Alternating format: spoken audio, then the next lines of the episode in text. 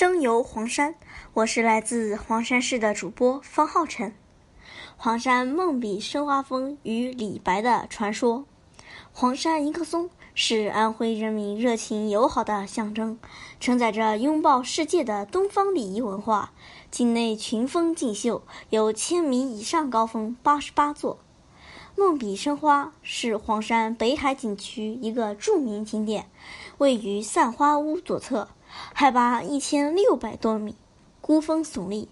由于孤峰的上部三分之一处横裂，裂缝以上部分渐圆渐尖，形如沾满浓墨的笔尖；而下部三分之二的石柱恰似笔杆。笔尖上长着一棵盘旋曲折的古松，松枝伸展，犹如盛开的花，因此被誉为“梦笔生花峰”。梦笔生花峰是如何形成的呢？这里有一个美妙的传说：李白少年时代，有一天晚上读书作文之后，酣然入睡。他正在梦中奋笔疾书的时候，突然发现自己的笔头上开出一朵洁白的莲花。正诧异之时，一张张白纸又从天而至，落到他的眼前。李白高兴极了。立即抓起毛笔，在上面飞快地写了起来。没想到落在纸上的却是一朵朵的莲花。此梦之后，李白才思突飞猛进，文采斐然。天宝十三年（公元七百五十四年），也就是距离一千两百多年前，晚年的李白来到黄山，在北海景区散花坞平台，突然发现一根硕大的山石。仿佛直插云天的毛笔，山石顶端长着一棵小松树，此情此景，仿佛少年时梦中的五彩生花妙笔。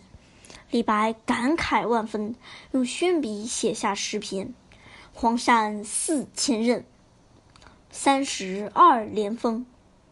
丹崖夹石柱，看淡金芙蓉。”后人就将此景命名为“梦笔生花”。梦笔生花峰也有另外一个传说：李白日游黄山，见北海山峰竞秀，景色凄美，诗兴大发，惊动狮子林禅院长老。二人纵谈诗文，开怀畅饮。李白饱览美景，痛饮美酒，诗兴大发，奋笔疾书。写完后，酒意犹存，顺手将毛笔一掷后，飘飘离去。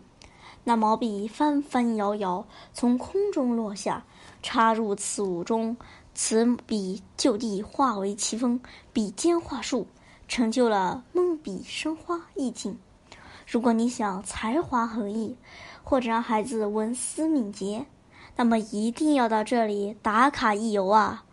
咱们伟大的诗仙李白大叔一定会为你或孩子赋能的，让你茅塞顿开，妙笔生花。